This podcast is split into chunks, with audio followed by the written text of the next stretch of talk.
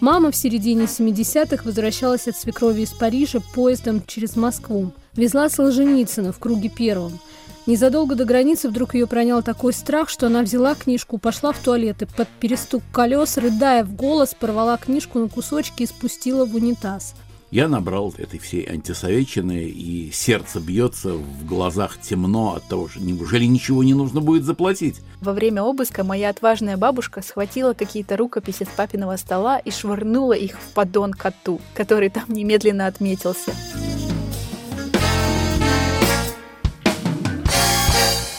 Привет, меня зовут Полина Галуева. Вы могли слышать мой подкаст «Те, кто не в танке» о путче 91 -го года. Если не слышали, сделайте это. Новый подкаст «Пустая полка» тоже о прошлом, более далеком. Он о там издате. Здесь я расскажу, как Радио Свобода читала в эфире и издавала запрещенную литературу, заполняя таким образом пустые полки в домах советских читателей. Для того, чтобы мы все говорили на одном языке, в начале подкаста я дам определение слова «там издат». Оно выросло из сам издата. Вот так историю появления сам издата преподносит мой коллега по радио «Свобода», историк литературы Иван Толстой. Был такой замечательный поэт Николай Глазков. Его на самом деле знают очень многие, если не почти все, но иногда не по имени, а по его стихам. Он писал короткие, сатирические эпиграммы, стежки на случай и так далее. Ну, из самых знаменитых, э, скажем, «Я на мир взираю из-под столика». Век двадцатый, век необычайный. Чем он интересней для историка, тем для современника печальней. Вот, или другой. «Из чего твой панцирь, черепаха?» Я спросил и получил ответ. «Он из мной пережитого страха» и брони прочнее в мире нет. Николай Глазков, замечательный совершенно человек. Э, кстати, его видели практически все, кто смотрел э, фильм э, Андрей Рублев Тарковского. Он играет того самого дьяка, который приклеил себе, что он там, воздушный шар, крылья, и полетел с колокольни и брякнулся. Это вот он. Николай Глазков играл эту роль. Николай Глазков придумал слово «сам себя издат». Длинное неудобное. Я где-то читал, что в первый раз он его придумал в 1939 году, но потом он э, все-таки его стал применять, начиная с там, 45-46 года. Это были книжечки, маленькие тетрадочки, где он на машинке, а то и от руки, писал э, свое имя, заглавие и сам себя издат писал. Потом он увидел, что что-то длинновато получается, и, и сократил до сам издат. Историки и культурологи говорят, что если ты выпустил такую книжечку, то это неполноценный еще сам издат. Сам издат обретает свое законное наименование тогда, когда вы, Полина, возьмете эту тетрадочку и сделаю копию. То есть сам издат становится собой, когда появляется первая копия, сделанная сторонним человеком, осознавшим ценность материала. Для там издата действует похожая схема. То есть там издат — это рукопись, попавшая на Запад из Советского Союза, напечатанная и заброшенная обратно в СССР. Мне кажется, у каждой семьи есть своя история, связанная с сам или там издатом. Моя мама в студенческие годы, она училась в АМГРИ, это Московский геолого-разведочный институт. Читала «Архипелаг ГУЛАГ» Солженицына и «Мастера и Маргариту» Булгакова по схеме «Прочел и передал другому». Причем это были не перепечатки или отснятые на пленку копии, а настоящие книги. Про них еще говорили, что печатали в Европе. А перепечатанные на машинке стихи Высоцкого она до сих пор хранит, как наследие от двоюродной сестры. Помогать рассказывать историю мне будет Иван Толстой. Он не только летописец «Радио Свобода» и коллекционер там издата, но еще на протяжении 30 лет собирает информацию о книгах, сконцентрированных вокруг «Радио Свобода», и планирует выпустить об этом книгу. Профессиональный интерес к там издату у Ивана начался с романа Бориса Пастернака «Доктор Живаго», который попался ему в начале 80-х, а вернее из-за вскользь брошенной фразы букиниста. «Но вы знаете, что написанному здесь э, на титульном листе нельзя верить», — сказал мне собиратель, книжник. «Нет, — говорю, — а что?» А там было написано, что это Фельтринелли, издатель, и место издания Милан. Я говорю, да, а что, ведь Фильтринелли же его издал. Но об этом как бы любой человек знал, что итальянское издание доктора Живаго выпустил Фильтринелли. Все советские газеты об этом написали. Ну, потому что это на самом деле пиратское издание, и это не Фильтринелли и не Милан. Все. Так. А я библиограф по своему образованию, по призванию, по хобби своему. А что же это? Ну, человек не знал ленинградский книжник. Хорошо, не знал. И вот, спустя семь лет, Иван впервые летит в Париж, надеясь распутать историю с издательством романа «Доктор Живаго». Сразу выдам небольшой спойлер. Всю запутанную историю издания романа Пастернака Ивану Толстому удалось собрать лишь спустя несколько десятилетий. В 2009 году вышла книга «Отмытый роман Пастернака» по следам этого расследования. Но тогда, в 1988 году, Ивану удалось попасть в логово там издата, квартиру, где книги раздавали совершенно бесплатно. Но все по порядку это был 88 год, и я собирался лететь в Париж к своей крестной матери. Это другая история, каким образом у меня в Париже оказалась крестная мать, но так случилось. В двух словах, она в 58 году приехала из Парижа искать свою семью, своих родственников.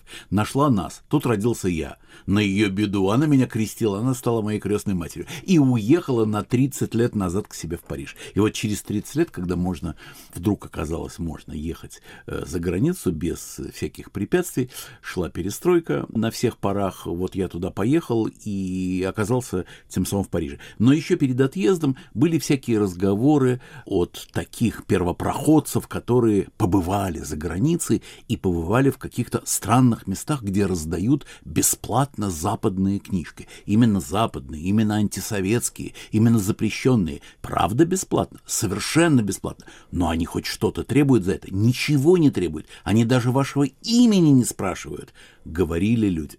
Конечно, я не очень этому верил. И тем не менее, прилетел я в Париж, и на следующий же день, до всего, практически до завтрака, я побежал в один из таких магазинов, про который, в общем, знал любой книжник Петербурга, Ленинграда и Москвы. Это был магазин Имка Пресс, если правильно он назывался магазин Les Éditeurs Réunis, то есть объединенные издатели, но в народе он назывался Имка Пресс, тем более, что на нем на витрине было написано Имка Пресс. Знаменитое издательство, масса книжек, мы уже на своих ленинградских и московских кухнях читали эти книжки. И вот магазин Имка Пресс, я пришел еще до открытия, магазин открылся, э, я туда зашел, поздоровался, там сидит продавец, конечно, он говорит по-русски. Я походил, посмотрел по полкам, что там такое. Не по пустым полкам, а по наполненным подивился, хотя я чувствую, так, так, так, так, так, я тут кое-что читал, и даже не так мало, уже успел в Советском Союзе прочесть. И вот э, прошло еще какое-то время, часик, я болтаюсь, приходят какие-то покупатели, какие-то идут разговоры, все страшно не похоже на то, как в Советском Союзе, народу мало, атмосфера теплая, дружеская, и, наконец, я решился. Я понял, что продавца зовут Алик, я ему говорю, Алик, простите, а это правда? Что говорят, я только вчера с самолета, я еще ничего не знаю. Это правда, что говорят, что у вас можно э, какие-то книжки бесплатно получить? Он так выдержал паузу. Он обычный продавец, деловой человек. Правда, сказал он неласково и сухо. Я говорю, да, а какие? А вот перед вами стоят. Как в анекдоте, ну, Петька, тут у меня игра и пошла. И я беру одну, беру другую, ну что, беру третью, беру четвертую. Короче говоря, я набрал три полных полиэтиленовых таких хороших пакета, знаете, как раньше были для грампластинок, то есть такая 40 на 40, да еще и толстенький такой. Я набрал, значит, вот этой всей антисоветчины, и сердце бьется, в глазах темно от того, что неужели это так? И неужели ничего не нужно будет заплатить? И Алик через какое-то время, прогуливаясь так по пустому магазину, говорит мне, ну, может, хватит? Говорит, я говорю, да-да, да-да, конечно, конечно, говорю, понимая, как я неприлично себя веду. И снимаю с полки еще раз последнюю, которую мне очень хотелось. Это книжка Нины Берберовой «Люди и ложи» о масонах э, в эмигрантской среде. А вот эту нельзя, говорит Алик. Я даже опешил. А почему? Говорю, нельзя. А это не наша книга. Я говорю, то есть, это не наше издание. А, тут-то я сообразил. Я же все брал книжки, изданные им Капресс. А вот Имка Пресс может со своими книгами делать все, что угодно. Подарить их, сжечь, на паперте оставить. Все, что хотите. Ну, тем не менее, три пакета я собрал. Мой по существу первое утро в Париже, я выхожу из магазина совершенно счастливый, безумный, пьяный от того, что случилось. Ведь это все недоставаемое. Мы худо-бедно как-то пытались прочесть или услышать по западным радиостанциям, и тут вдруг вот эти три пакета. Нести их неудобно, потому что их три, а не два, но тем не менее я отвожу их к себе в гостиницу, чтобы с пустыми руками дальше уже как-то жить.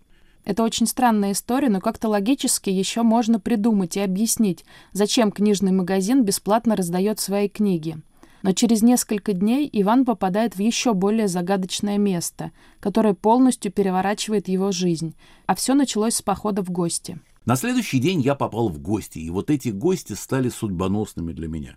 Это была бывшая редактресса газеты «Русская мысль», еженедельника «Русская мысль» Зинаида Алексеевна Шаховская – Зинаида Алексеевна, необычайно теплый, гостеприимный человек, у которой собирались, как, не знаю, в салоне у Анны Павловны Шеррер, у нее собирались по каким-то дням, и я узнал от кого-то из эмигрантов, с которыми немедленно сходишься в Париже, наверное, в той же русской мысли, я узнал, что у нее на следующий день такой вечер, когда можно прийти и так далее, но обязательно нужно позвонить, нужно, естественно, предупредить, спросить разрешение и так далее. Она очень любит людей приезжих, потому что любит слушать рассказы о Советском Союзе. Мы едем туда, чтобы слушать рассказы об эмиграции, а они хотят слушать рассказы о нашей жизни в СССР. Я созвонился, кажется, ее секретарша взяла трубку, я представился, сказал, она согласовала, я потом перезвонил через там, час, мне милостиво было разрешено прийти, на следующий день я пришел. И вот этот вечер стал очень важный в смысле там из дата. Мы разговаривали обо всем на свете, там были очень интересные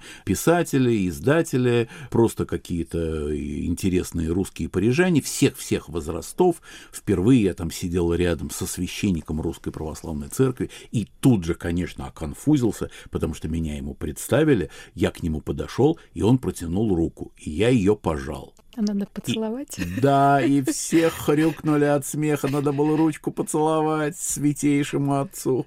Я же этого не понимал, атеист чертов. Ну откуда знать? Вырос в ленинградской семье интеллигентской. Там руки не целуют мужчинам. Ну вот, страшно было все интересно. И, и, и смеялись, и хохотались. Знаете, Шаховская, приятельница Набокова, его корреспондентка. Ну, представляете, в такую квартиру попасть на третий день. А еще идет декабрь, до Нового года еще далеко. То есть вообще еще, еще все в 88 году. И вот, когда я спросил насчет э, книжек, я-то уже лизнул этой крови, уже, так сказать, стало понятно, что книжек гораздо больше, многократно больше, чем то, что я увидел в магазине Имка Пресс. И она мне сказала, ну вот вы в русскую мысль ходите, попросите Алика. Алик — это знаменитый Алик Гинзбург, диссидент, правозащитник, сиделец многолетний. Попросите Алика отвезти вас на Рю де Перрон. Куда, говорю, ну вот вы запомните, Рю де Перрон, он знает.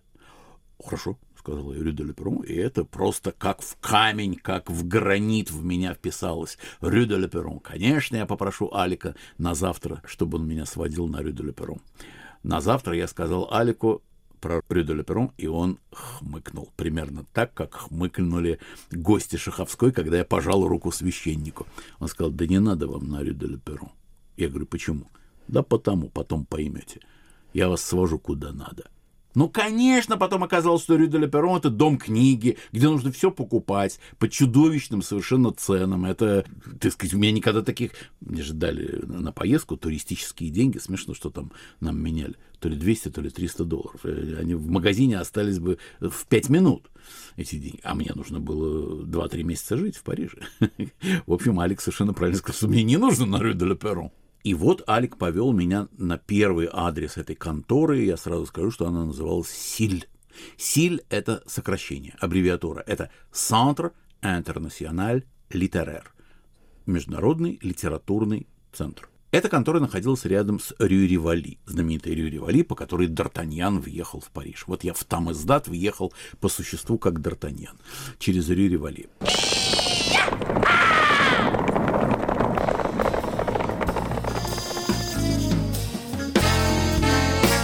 Вы слушаете подкаст «Пустая полка». Я его ведущая Полина Галуева. Продолжу после короткого объявления. Здравствуйте! Это Виктор Кульганик и подкаст «Азбука тюрьмы». О людях, которые в силу ряда обстоятельств далеко не всегда справедливо оказались в заключении. Истории их тюремного опыта, их жизни за решеткой слушайте в подкасте «Азбука тюрьмы». В эфире «Радио Свобода» и на популярных подкаст-платформах.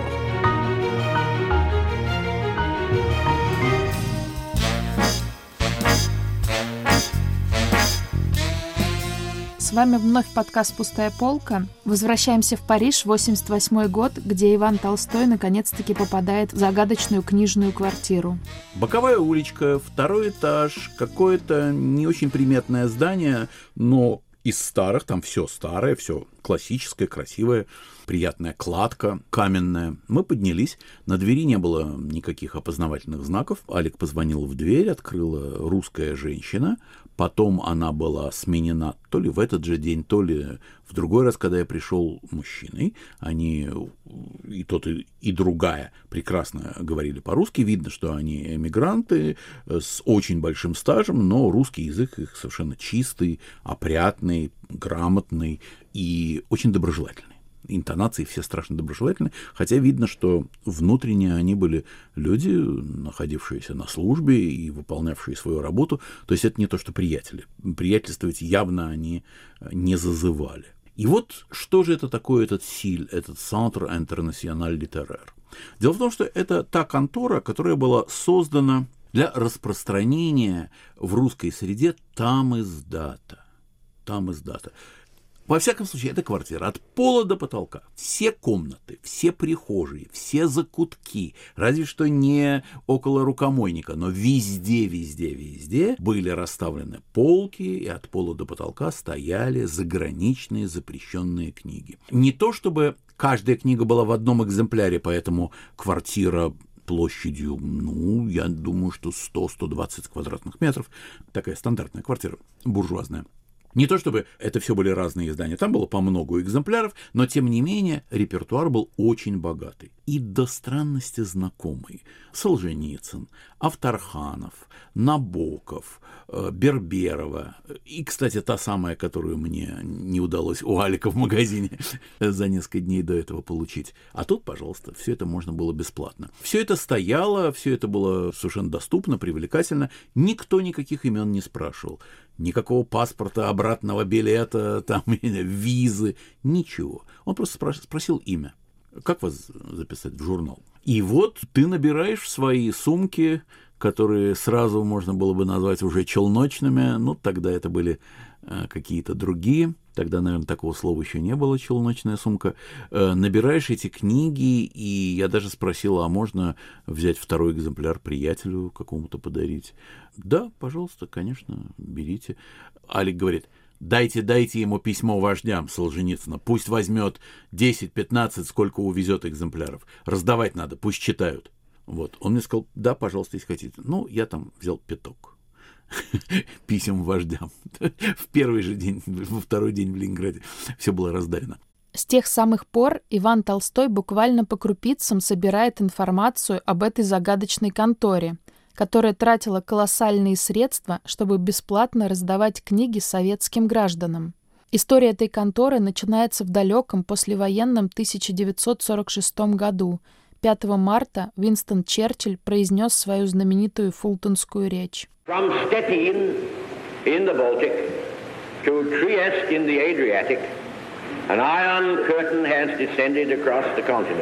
От Штетина на Балтике до Триеста на Адриатике на континент опустился железный занавес.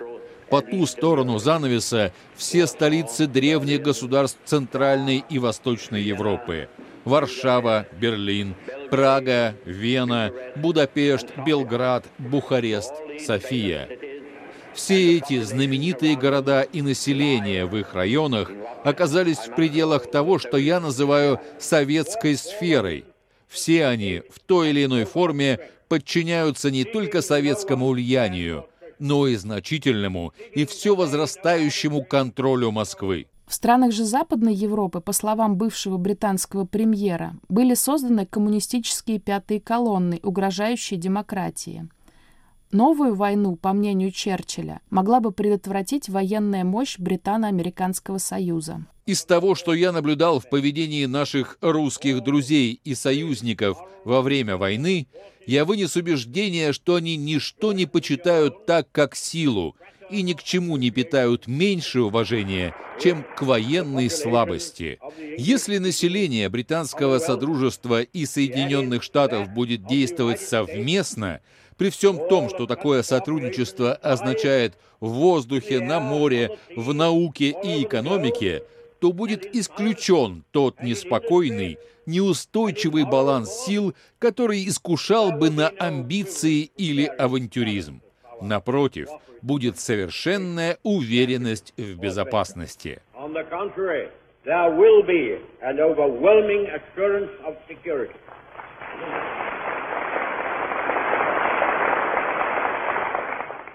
После этой речи, которую в СССР, кстати, тоже оценили и посчитали сигналом для начала холодной войны, правительство Соединенных Штатов начало разрабатывать общий план борьбы с коммунизмом, в который в том числе входило построение контрпропагандистского фронта.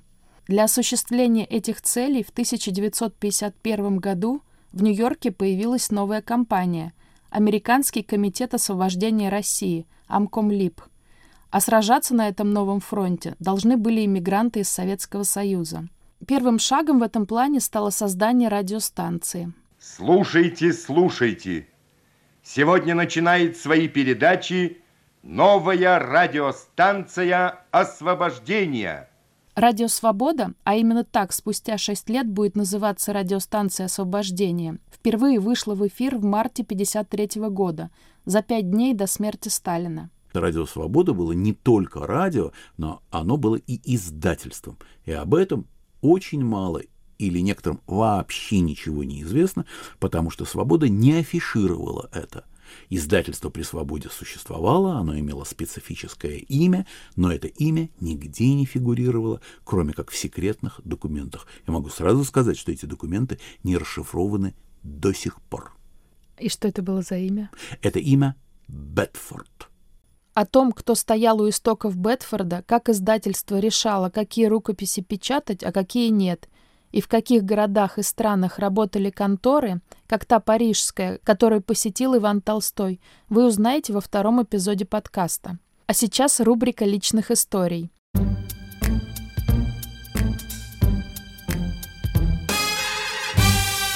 Когда я разговаривала с людьми о том издате, на меня отовсюду сыпались прекрасные воспоминания, и очень хотелось их как-то зафиксировать.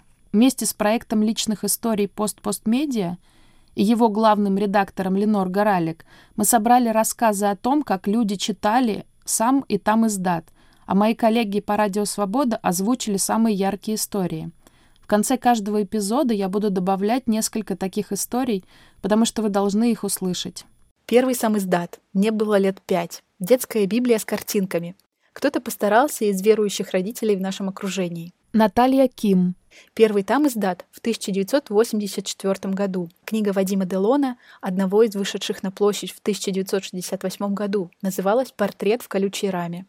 Мало что поняла, зато увидела напечатанные матерные слова и изумилась, что такое можно на бумаге, оказывается. Потом снова сам издат, стихи и песни Галича в огромном переплетенном томе. Это мне уже лет 15, в 1988. В 1989 стихи Бродского «Артис». Над Кукушкиным гнездом в обложке от юного натуралиста. Прочла за ночь. Не знаю, в чьем переводе. Потом заводной апельсин и бабияр. Наша диссидентская насквозь квартира была напичкана и сам, и там издатом, и магнит издатом тоже. Как-то во время обыска моя отважная бабушка схватила какие-то рукописи с папиного стола и швырнула их в поддон коту который там немедленно отметился. Но и эти бумаги были изъяты доблестными товарищами. Папа потом хохотал страшно, ибо бабушка успела схватить его конспекты ленинских статей.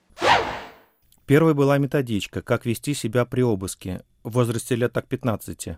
Владимир Альбрехт, если я не ошибаюсь. Потом Галич, много. С традиционной перепечаткой на Эрике. Не из перформанса, а потому что была. Юрий Тарнавский. В промежутке были еще «Гадкие лебеди», но они не считаются, потому что это был не сам издат, а фирменное издание антисоветского издательства «Посев», изрядно затрепанное. А потом внезапно самоздатовский перевод Муркока, весь цикл о Элрике.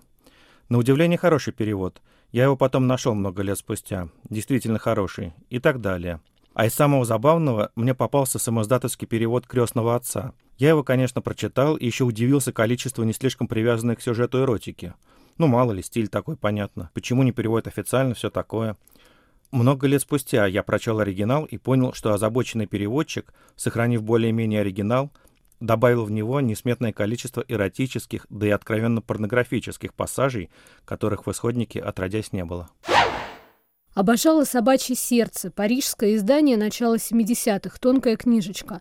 Марианна Орленкова. Было мне лет 12, и я дала ее почитать подружке из соседнего подъезда. На дворе, соответственно, 1983. Родители меня чуть не убили. Но подружка была не сильно продвинутая, ничего не поняла, вернула книжку обратно с отрицательной рецензией. Родителям, к счастью, не показала. Еще вспомнила не про себя, но про «Там издат». Мама в середине 70-х возвращалась от свекрови из Парижа поездом через Москву. Везла Солженицына в круге первом. Незадолго до границы вдруг ее пронял такой страх, что она взяла книжку, пошла в туалет и под перестук колес, рыдая в голос, порвала книжку на кусочки и спустила в унитаз. Рассказывая мне об этом спустя 40 лет, почти плакала. Говорила, я как будто живого человека на куски резала. Это был подкаст «Пустая полка». Слушайте нас в удобном вам приложении подкастов. Ставьте лайки и пишите комментарии. А если у вас есть личная история, связанная с сам или там издатом, присылайте. Электронный адрес я оставлю в описании подкаста. Продюсер подкаста Наталья Аркадьева. А я с вами прощаюсь. Пока-пока.